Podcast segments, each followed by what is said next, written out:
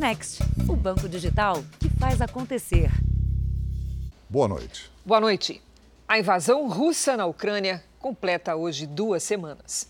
São 14 dias de ataques enquanto a população tenta deixar o país. Hoje, uma maternidade foi bombardeada em Mariupol. Pelo menos 17 pessoas ficaram feridas.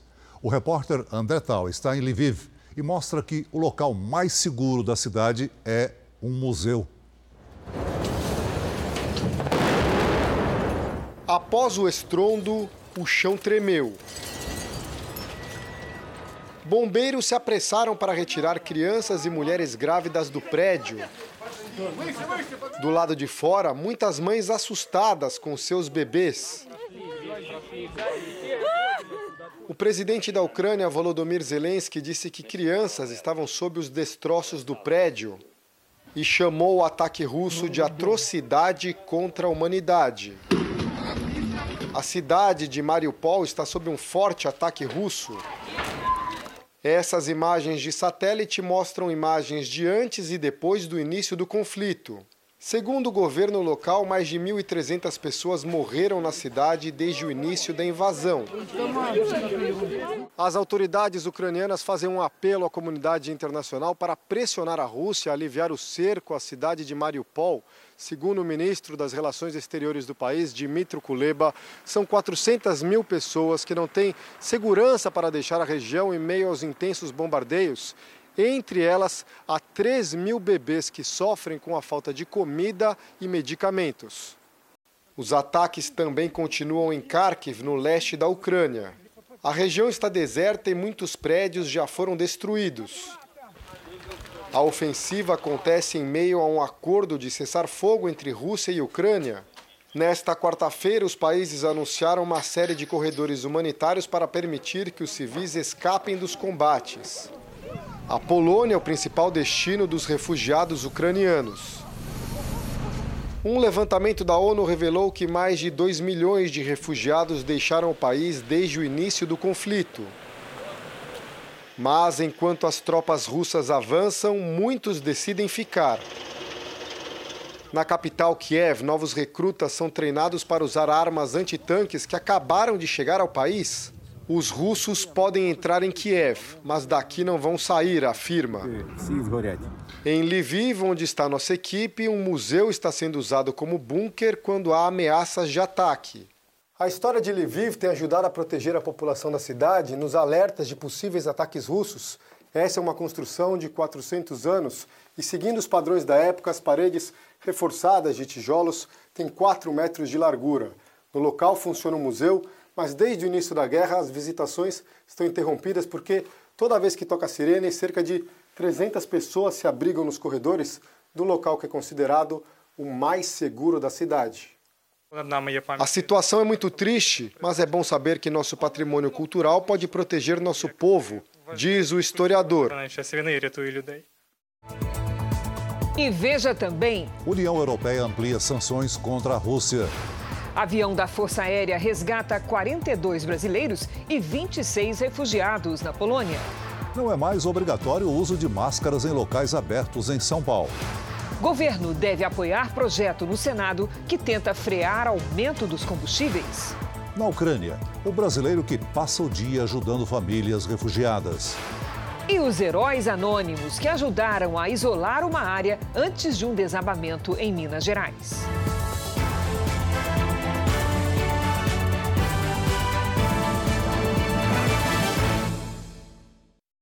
Oferecimento: Bradesco. Dinheiro na conta em três cliques pelo app.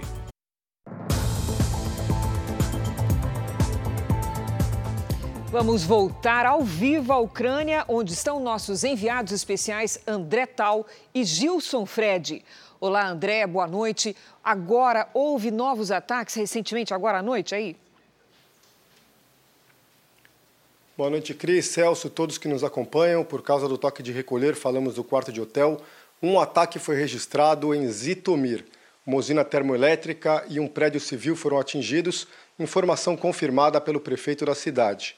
As autoridades estão preocupadas com o alto número de unidades médicas atingidas nesse conflito. Segundo a Organização Mundial da Saúde, já foram 18 ataques contra hospitais e ambulâncias nas áreas bombardeadas, com 10 mortos e 16 feridos. Para quinta-feira, expectativa enorme para o encontro entre o ministro das Relações Exteriores da Ucrânia e o da Rússia.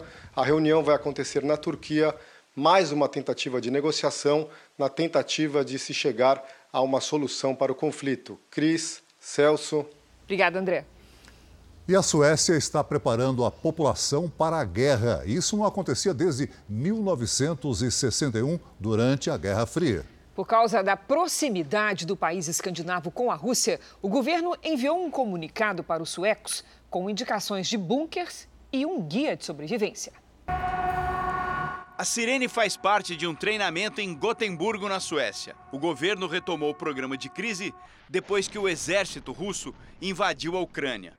Semana passada, as Forças Armadas detectaram que caças da Rússia entraram no espaço aéreo sueco. Alexandre Nogueira é um dos 6 mil brasileiros que vivem na Suécia, junto com a mulher e três filhas. Você saber que, por exemplo, que é, existe um país que entrou em guerra e esse país que entrou em guerra é uma ameaça. E esse país, em linha reta, ele dá umas 500, 600 quilômetros de distância da onde você mora, é um pouco preocupante. Após o sinal de alerta, a população teve acesso a um manual de segurança com todas as informações sobre como proceder numa situação de emergência. Entre as orientações estão a aquisição de uma caixa de crise. Nela, equipamentos para ajudar na iluminação e até mesmo para cozinhar. Alexandre já montou o kit sobrevivência da família. Toda essa cautela vem dos tempos da Guerra Fria. Os países escandinavos, em especial Finlândia e Suécia, temiam o avanço das tropas e ampliação do território russo. Havia também o receio de que acontecesse uma invasão pelo Mar Báltico. Em 2014, quando a Rússia anexou a Crimeia, a tensão tomou conta dessa região da Europa. Agora, com a guerra na Ucrânia, o medo voltou. Esse professor de Relações Internacionais explica que a opção dos países escandinavos de não adesão à OTAN é quase que um escudo contra as investidas de Putin. Manter a integridade de suas fronteiras me parece mais importante do que integrar a OTAN. Alexandre e a família agiram. A gente levou quatro sacolas de roupas para serem doadas para um caminhão esse caminhão ele foi até a Polônia e levou essas roupas lá para os refugiados que estavam saindo da Ucrânia. Então, quer dizer, a gente foi fazendo o que a gente, o que a gente pode, né? A União Europeia decidiu ampliar as sanções contra a Rússia e Belarus em decorrência da invasão à Ucrânia. Foi mais um golpe à economia russa imposta pelos 27 países da União Europeia. Os novos bloqueios são contra 160 bilionários e empresários ligados ao governo russo. Assim, eles ficam proibidos de realizar transações fora do país, incluindo em moedas digitais. As medidas já atingem cerca de 860 russos e aproximadamente 80 empresas. A Comissão Europeia também anunciou a retirada de três bancos de Belarus do sistema financeiro internacional. O país é acusado de ajudar na invasão à Ucrânia. A Rússia ameaça interromper o fornecimento de gás aqui para a Europa. E para conter a disparada no preço, que já é sentida aqui no continente, a União Europeia estuda impor um limite do valor cobrado da população nos 27 países do bloco.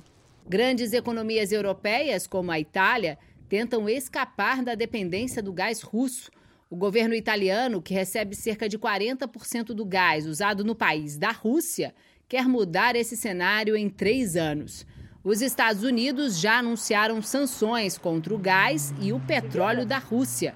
Hoje, Vladimir Putin acusou o governo americano de guerra econômica.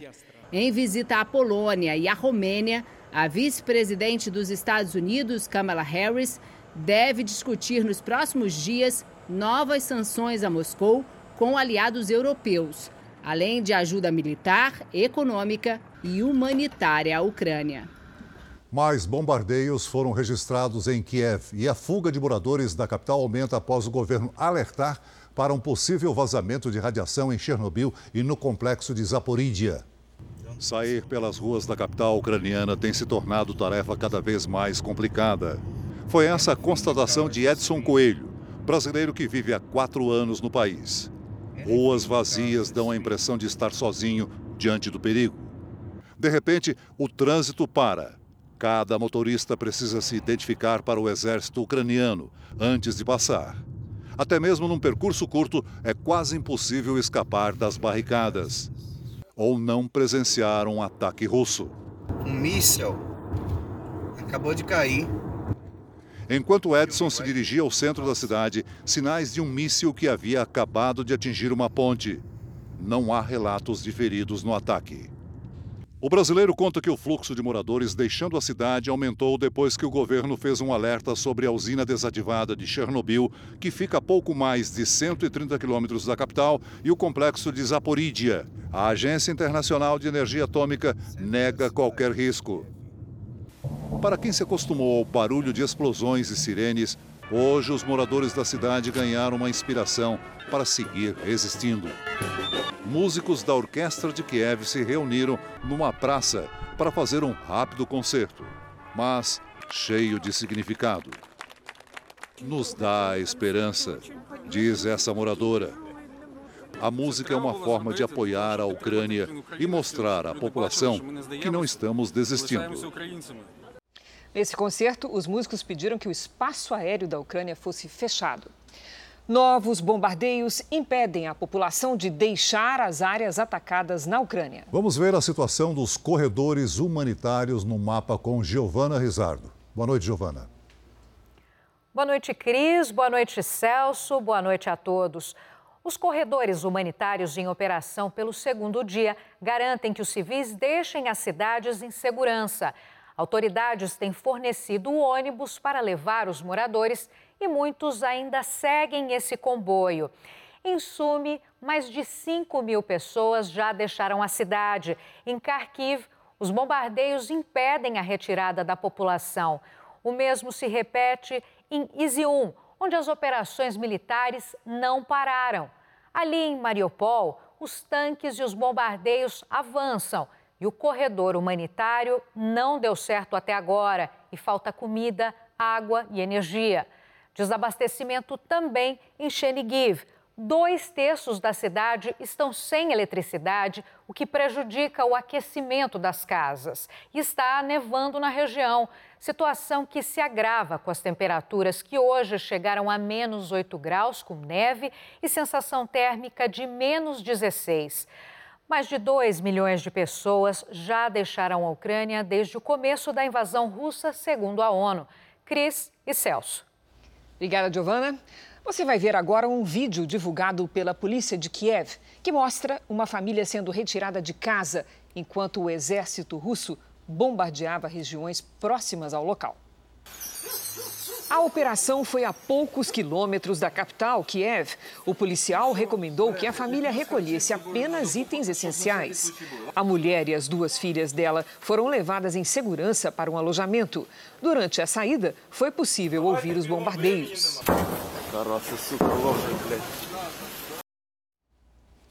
A partir de amanhã, os consumidores brasileiros ganham mais um recurso para identificar ligações insistentes de empresas. Elas passarão a ser reconhecidas pelos números 0303. De repente, um número desconhecido aparece na tela. É mais uma ligação inesperada de telemarketing. Difícil é quem não se sente incomodado. Todos os dias e constantemente, uma média de mais de seis ligações ao dia. Parei de atender e acabo perdendo clientes por isso. Só hoje uma, duas, três, dez, doze. Doze ligações. Doze ligações. Mas isso não deve continuar assim. As empresas que ligam para o consumidor oferecendo produtos ou serviços vão ter de usar um código específico antes do número normal da linha. É o 0303. Com isso, fica fácil identificar que se trata de uma chamada de telemarketing. Hoje o consumidor não tem a opção, ele confunde as ligações de telemarketing com ligações importantes de trabalho, de família, então ele acaba atendendo números desconhecidos para não correr o risco de deixar de atender uma ligação importante. O consumidor já tinha a opção de cadastrar o próprio telefone por meio da plataforma Não Me Perturbe, evitando assim chamadas indesejadas, mas isso não tem sido o suficiente. Números estranhos, muitas vezes discados por robôs, continuam em atividade. Segundo a Anatel, a fiscalização vai ser grande e todos podem ajudar. Os consumidores poderão continuar utilizando os canais de reclamação da própria Anatel, poderá utilizar a sua própria prestadora para registrar a reclamação e o serviço Não Me Perturbe, que continuará a ser aprimorado e será utilizado também. A determinação da Anatel vale a partir desta quinta-feira para ligações originadas de celular, para chamadas feitas por uma linha fixa a partir de junho. Veja a seguir: São Paulo retira a obrigatoriedade do uso de máscara em locais abertos. E na série especial, a história de Paloma, que trabalha na Defesa Civil de Ouro Preto e, com uma decisão rápida, salvou a vida de dezenas de pessoas.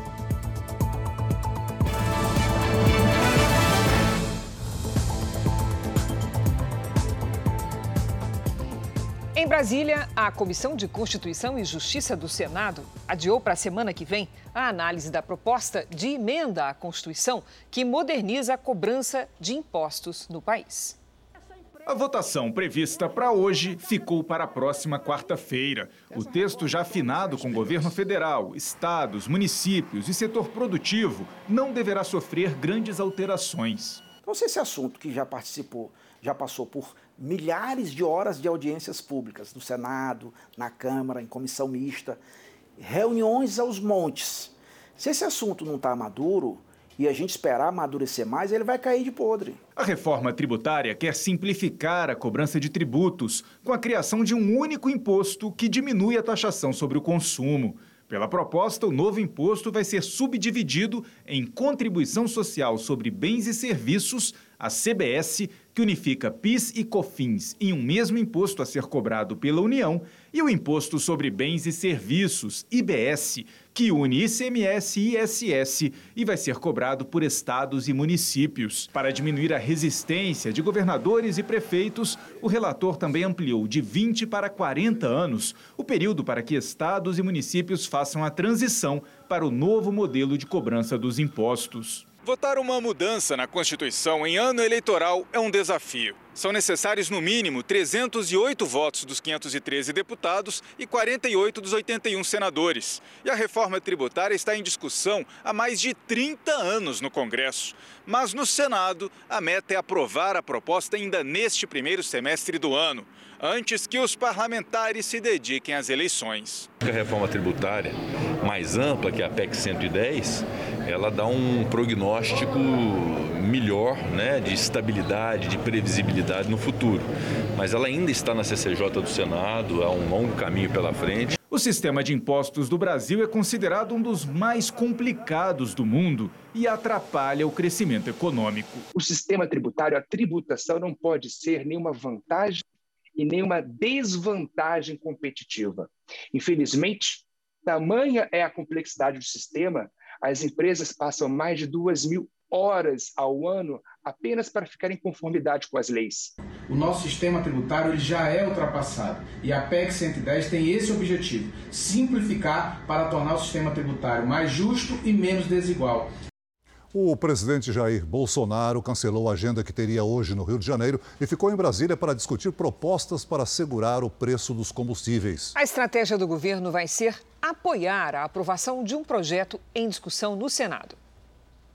No terceiro dia de debate sobre combustíveis a portas fechadas, o governo decidiu que a prioridade neste momento é a aprovação do projeto que está no Senado e que muda a forma de cobrança do ICMS, um imposto estadual responsável por cerca de 25% do preço dos combustíveis. O governador de Mato Grosso disse hoje em Brasília que não adianta só cortar o imposto estadual. Nesse momento de crise, de dificuldade, todos precisamos contribuir governadores precisam contribuir, a Petrobras precisa contribuir. Não adianta só cortar né, o ICMS, ele é uma parte pequena do problema. A grande parte está no preço internacional e no repasse que a Petrobras faz diariamente para o bolso do consumidor. O texto, que já foi aprovado na Câmara, determina que o percentual usado para calcular o imposto seja único para todos os estados e tenha um valor fixo. Outro projeto em discussão no Senado cria uma conta para financiar a estabilização dos preços nos postos, com recursos de parte dos lucros da Petrobras. Embora a prioridade seja a aprovação da proposta no Congresso, alguns integrantes do governo ainda sugerem outras duas possibilidades usar recursos públicos para evitar novos aumentos no valor dos combustíveis e mudar a política de preços da Petrobras. Não há consenso para definir as propostas, que colocam em lados opostos as alas política e econômica do governo. O presidente Jair Bolsonaro tem acompanhado de perto as discussões e, nesta quarta-feira, chegou a cancelar a viagem que faria para Duque de Caxias, no Rio de Janeiro. Bolsonaro participou do terceiro dia seguido de reuniões junto com os ministros Ciro Nogueira, da Casa Civil, Paulo Guedes, da Economia, Bento Albuquerque, de Minas e Energia e Roberto Campos Neto, presidente do Banco Central. O presidente tem cobrado da equipe ações rápidas. Bolsonaro teme os efeitos políticos e econômicos da disparada do barril do petróleo no mercado internacional por conta da invasão da Rússia à Ucrânia. Veja a seguir o voluntário brasileiro que ajuda famílias a deixar para trás a guerra na Ucrânia. E na série especial, a agente da Defesa Civil que usou de coragem e atitude para salvar vidas antes de um desabamento em Minas Gerais.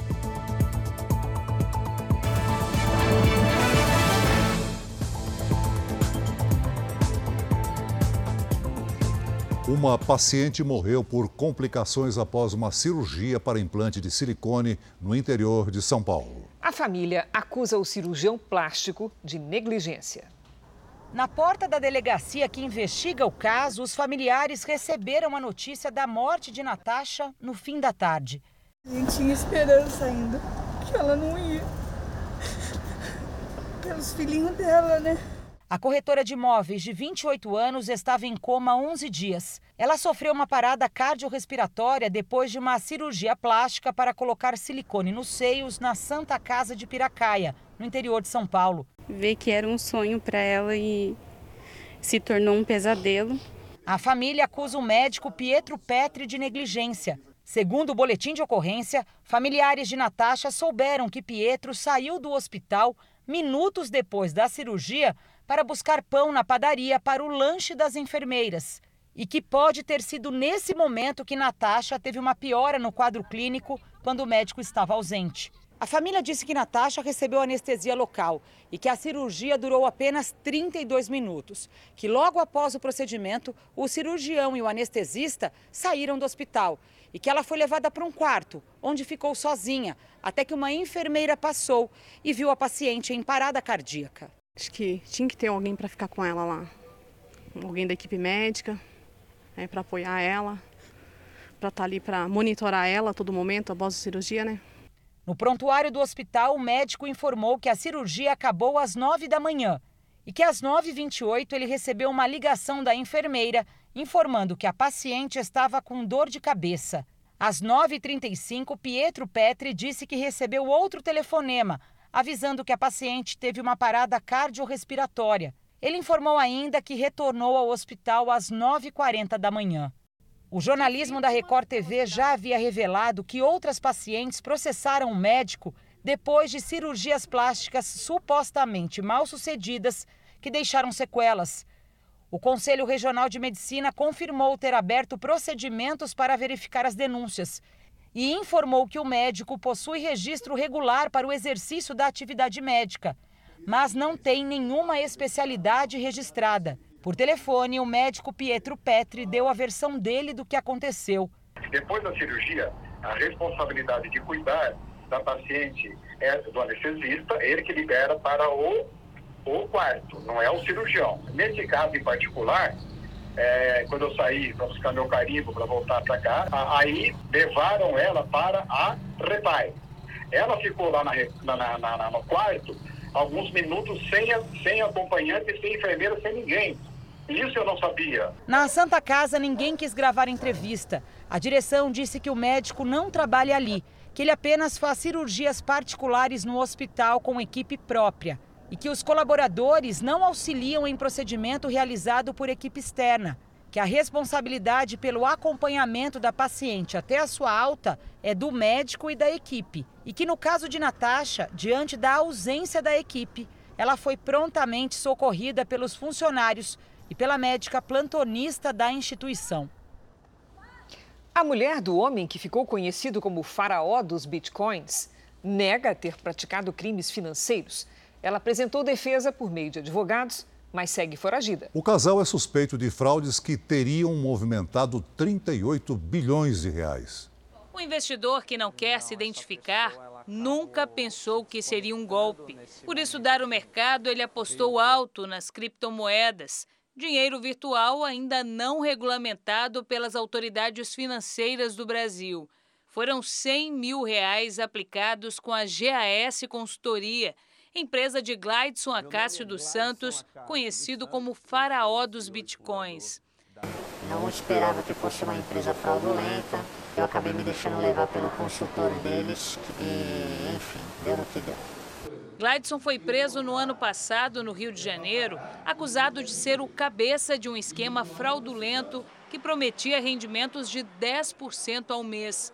Segundo a polícia, por trás da suposta compra de criptomoedas, havia uma pirâmide financeira que lesava os investidores. A mulher dele, sócia da empresa, fugiu para os Estados Unidos.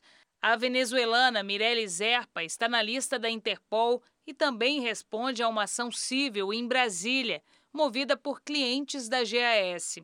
Na defesa, ela descarta a pirâmide financeira e alega que a prisão preventiva do marido dificultou os negócios. O Ministério Público Federal, no entanto, contraria a versão da defesa e aponta que mais de 67 mil pessoas tenham sido vítimas do esquema. O maior desafio agora é devolver o dinheiro aos investidores. Por enquanto, menos de 1% dos 38 bilhões de reais movimentados pela empresa foi localizado pela Justiça. Se não tiver um esforço para localizar o patrimônio, infelizmente os clientes eles ficarão no prejuízo. Por isso que também é necessário a representação criminal sempre que a pessoa for vítima de um golpe financeiro, porque por mais que não recupere o valor investido, a pessoa vai pagar pelo crime que ela cometeu. São Paulo retirou a obrigação do uso de máscara contra a Covid-19 em lugares abertos. Logo após o anúncio, muita gente na rua já se livrou do item de proteção. Nossa, é uma sensação de liberdade. A gente ficou muito tempo usando máscara. Eu vou continuar com o meu álcool e a minha máscara. A decisão de desobrigar o uso de máscaras ao ar livre em São Paulo foi tomada com base na melhora dos indicadores da pandemia. Nos últimos 30 dias, o estado registrou queda de 56% nas mortes por Covid-19 e de 76% nas internações pela doença. Além disso, cerca de 90% da população acima dos 5 anos está com o esquema vacinal completo.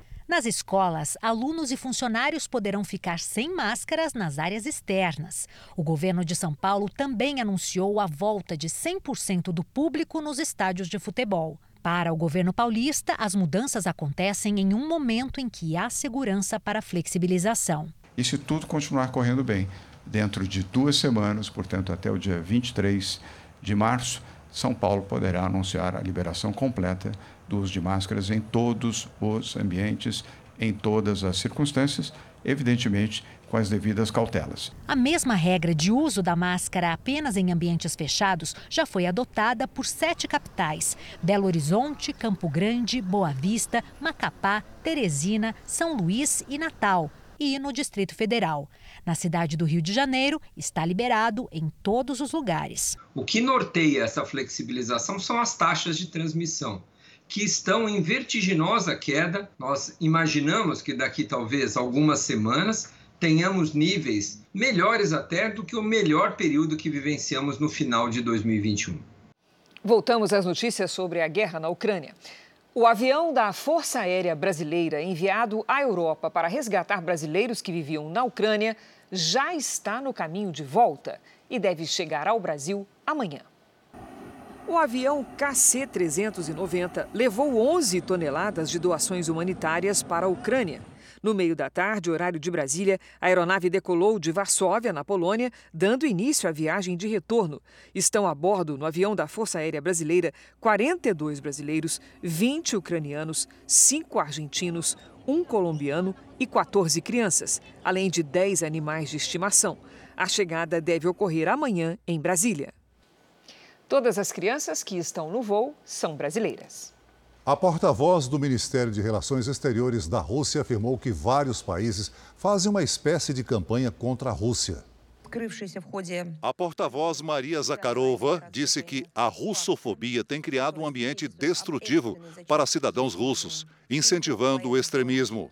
E acrescentou que a Rússia não pretende derrubar o presidente ucraniano Volodymyr Zelensky, nem ocupar a Ucrânia, apesar dos ataques que tem realizado contra o território. As declarações acontecem um dia antes de uma reunião entre os ministros de Relações Exteriores de Moscou e de Kiev, na Turquia. A Agência Internacional de Energia Atômica disse que não está recebendo os dados sobre o complexo nuclear de Zaporizhia, na Ucrânia. A interrupção das informações já acontece também na usina de Chernobyl. Lá, a energia elétrica foi cortada e autoridades ucranianas alertam que isso poderia provocar um vazamento de radiação pela Europa. Segundo o governo ucraniano, sem a manutenção para restabelecer a eletricidade da usina, desativada há mais de 30 anos, faltaria resfriamento para o combustível nuclear armazenado. E isso poderia causar um acidente radioativo. O ministro das Relações Exteriores do país chegou a dizer que os geradores só vão funcionar pelas próximas 48 horas. Mas a Agência Internacional de Energia Atômica, ligada à ONU, confirmou que há condições para resfriar o material, mesmo sem energia elétrica. O presidente americano, o democrata Joe Biden, sofre duras críticas por conta da aproximação com o regime ditatorial de Nicolás Maduro. Em busca de acordos para substituir o petróleo russo, o governo americano caminha para relações diplomáticas e econômicas com a Venezuela. Representantes dos Estados Unidos estiveram na capital Caracas, onde falaram sobre um possível acordo energético. O presidente venezuelano Nicolás Maduro chegou a dizer que as bandeiras dos dois países estavam lindas, unidas. Unidas como devem estar a bandeira dos Estados Unidos e de Venezuela. Mas há tensões não resolvidas entre o governo americano e o regime ditatorial venezuelano. Desde 2019, os Estados Unidos começaram a impor sanções econômicas ao país, após a reeleição de Maduro ser apontada como fraudulenta. Na época, o então presidente americano Donald Trump reconheceu o opositor, Juan Guaidó, como presidente interino da Venezuela. Mas o democrata Joe Biden parece não se importar com a situação e pretende colocar o petróleo da Venezuela de volta ao mercado mundial. Embora o país sul-americano tenha as maiores reservas comprovadas de petróleo do mundo, precisaria receber investimentos, o que poderia fortalecer o ditador Maduro. Se a economia da Venezuela crescer mais, Maduro diminuirá a insatisfação popular. E da mesma maneira, ao exportar mais petróleo, ele terá mais dólares que o ajudarão a fazer compras no mercado internacional, inclusive de armas, já que a Venezuela tem sido sim uma grande importadora de armamento na América Latina nos últimos anos. O possível acordo energético só aumentou as críticas ao presidente Biden, que desde agosto do ano passado, quando retirou as tropas do Afeganistão, mês após mês, não vê o índice de aprovação chegar aos 50%. E Biden é criticado por representantes do próprio partido. Robert Menendez, senador democrata de Nova Jersey, disse que o governo americano não deveria apoiar Nicolás Maduro, a quem chamou de ditador sob investigação por crimes contra a humanidade. Menendez afirmou ainda que o desejo do povo venezuelano por democracia vale muito mais que alguns milhares de barris de petróleo. Além disso, Biden começa a perder a confiança e a credibilidade perante o mundo. Não basta um país ser forte, ter grandes exércitos, ter as melhores armas. É preciso que aquele país demonstre capacidade e comprometimento em utilizar o seu poder quando necessário. E isso, a personalidade de Joe Biden tem demonstrado que não será sempre o caso. Então, a confiança do mundo dos Estados Unidos está, sim, diminuindo a cada dia. De volta com as notícias do Brasil, o líder do governo na Câmara dos Deputados, Ricardo Barros, do PP do Paraná, conseguiu apoio para apresentar um requerimento de urgência para a votação do projeto de lei que permite a mineração em terras indígenas. A intenção do governo é votar o texto nos próximos 30 dias. A proposta voltou a ganhar força com o início da guerra entre a Rússia e a Ucrânia. Os russos são um dos maiores fornecedores de fertilizantes ao Brasil, como o potássio. O argumento é que a permissão irá aumentar a produção nacional e evitar o aumento no preço dos alimentos. A polícia de São Paulo descobriu um galpão de bebidas em Ferraz de Vasconcelos, na região metropolitana, que falsificava cerveja e aguardente. A quadrilha agia de duas maneiras: trocava rótulos e também produzia bebida com uso de substâncias como metanol sem qualquer higiene ou controle. Os falsificadores fizeram deste galpão uma fábrica improvisada. Preparavam mais de 3.500 garrafas de cerveja por dia. Trocavam o rótulo e a tampa do produto mais barato do mercado pelos de outra marca, ao menos duas vezes mais cara. Três pessoas foram presas. Não tinha condição nenhuma de higiene coloca em risco o consumidor, a saúde.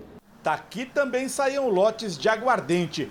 A bebida era colocada em garrafas de uma marca de prestígio.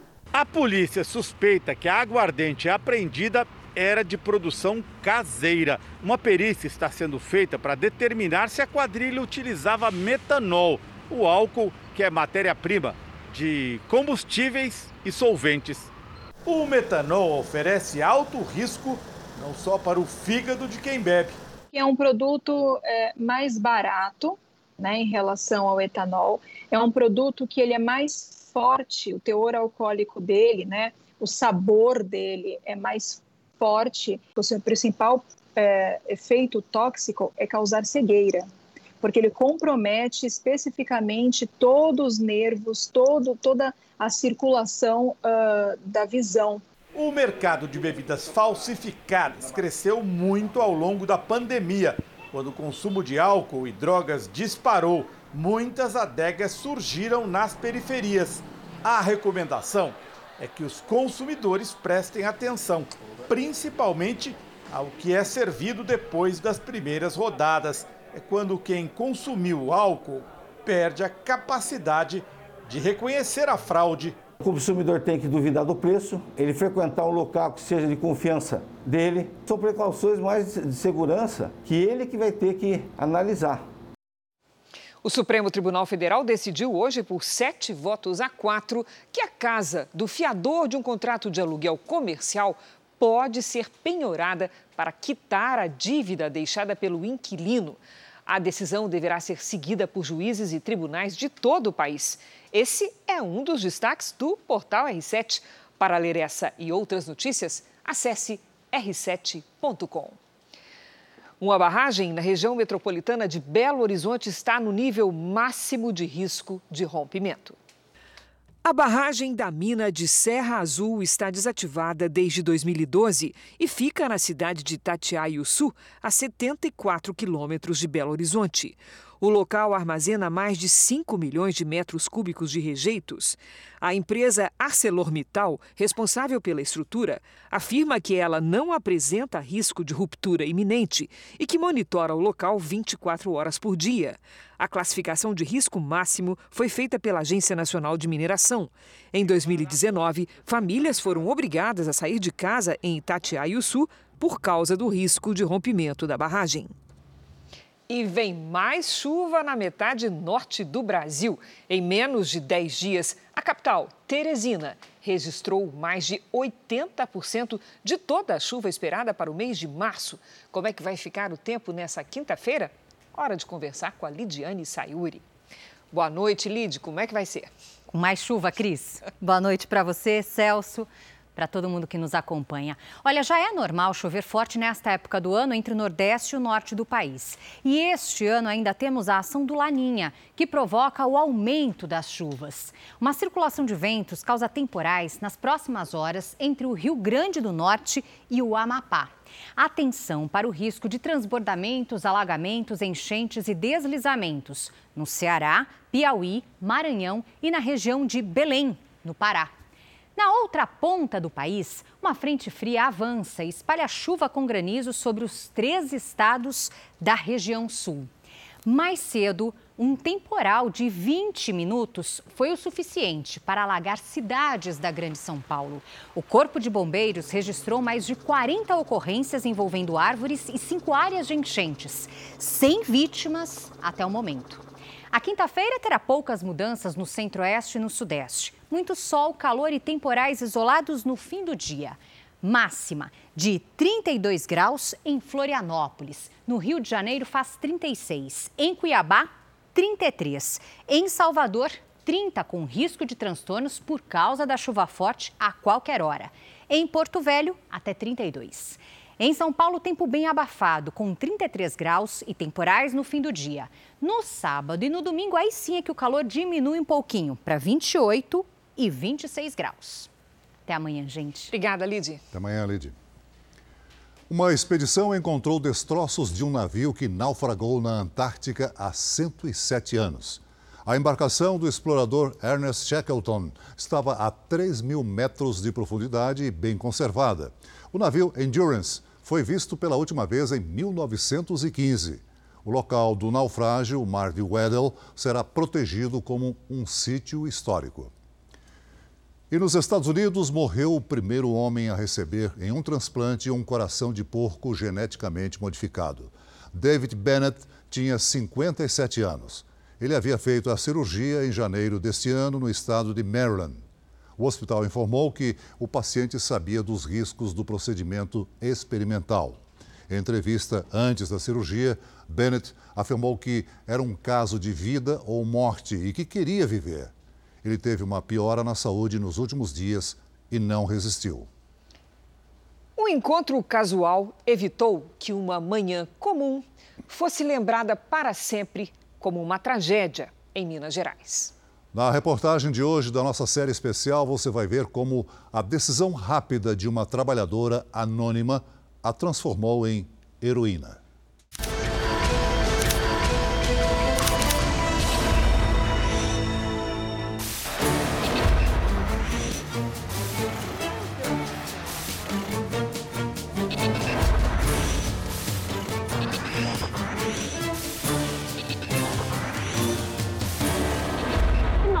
Graças a Deus, salvamos muitas vidas.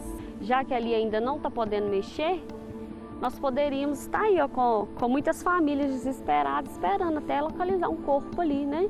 Valeu, obrigado. Quando Paloma fala nós, está falando dela e do Sebastião. Eles não se conheciam, se encontraram por acaso neste ponto em Ouro Preto. O motorista passou pela agente da Defesa Civil e contou o que viu pela janela do ônibus que dirige faz seis anos. Dei sinal, ela parou, eu falei com ela a respeito dessa terra tinha caído. Aí ela pegou e falou assim: então tá, eu já vou deslocar direto para lá. Sebastião seguiu viagem, mas Paloma mudou a rota. Em vez de ir para a base da Defesa Civil, começar o expediente, foi direto para o endereço mencionado pelo motorista. E ainda contou com a ajuda do barbeiro Fábio, eu já fui fazendo isolamento com a fita zebrada, desviei os veículos. O, o Fábio aqui deu um apoio, né, pedindo para o pessoal sair, porque tinha, tinha muitos curiosos aqui. Eu devo ter desviado aí em torno de uns 50 ou até mais veículos e pedestres. Nós conseguimos fazer o isolamento da área toda. Aí eu mandei um áudio no grupo da Defesa Civil. Por favor, não, não, só não está autorizada a passar aí, só tem que voltar. Será que tem que cair? Será que vai cair? Isso ainda pergunta? Minutos depois, o deslizamento. Um casarão do século XIX foi parcialmente soterrado, assim como uma galeria de lojas que ficava ao lado. Ninguém morreu ou ficou ferido, porque a área já estava toda isolada quando a terra cedeu. A própria Paloma correu riscos. Nesta foto, ela aparece perto de um poste, interditando uma rua que pouco depois também seria soterrada. O poste é aquele lá. Você estava bem ali de baixo? Bem ali de baixo. Eu estiquei uma fita zebrada ali, fui desviando os carros pela rua de baixo. E quando é que você pensou, eu também preciso sair daqui? Sinceramente, não me veio isso na cabeça. Você vai com aquela adrenalina toda, você não, você não pensa na sua vida. Eu, em momento algum, assim, eu acho que minha ficha foi cair dias depois que eu vi aquela foto. Falei, meu Deus, se, se o deslizamento tivesse antecipado, eu estaria ali debaixo. O Morro da Forca fica no coração de Ouro Preto.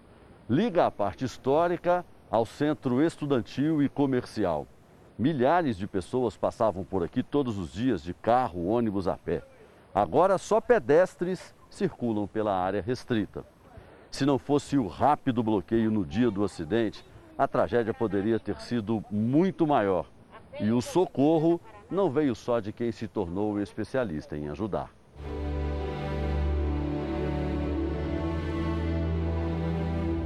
Na hora do acidente, o Fábio estava assim. Eu estava. Olhando o celular. Exatamente, exato. Eu, Aí pela janela você notou eu algo vi, diferente. Notei meio metro de terra, mais ou menos. Um volume de meio metro de terra. Aí saiu aqui da barbearia para ver o que estava acontecendo.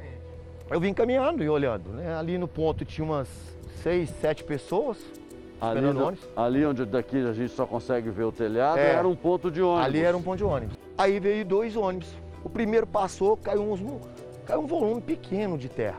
Mas quando passou o segundo, caiu um montante bem grande, mais ou menos uns dois metros de terra.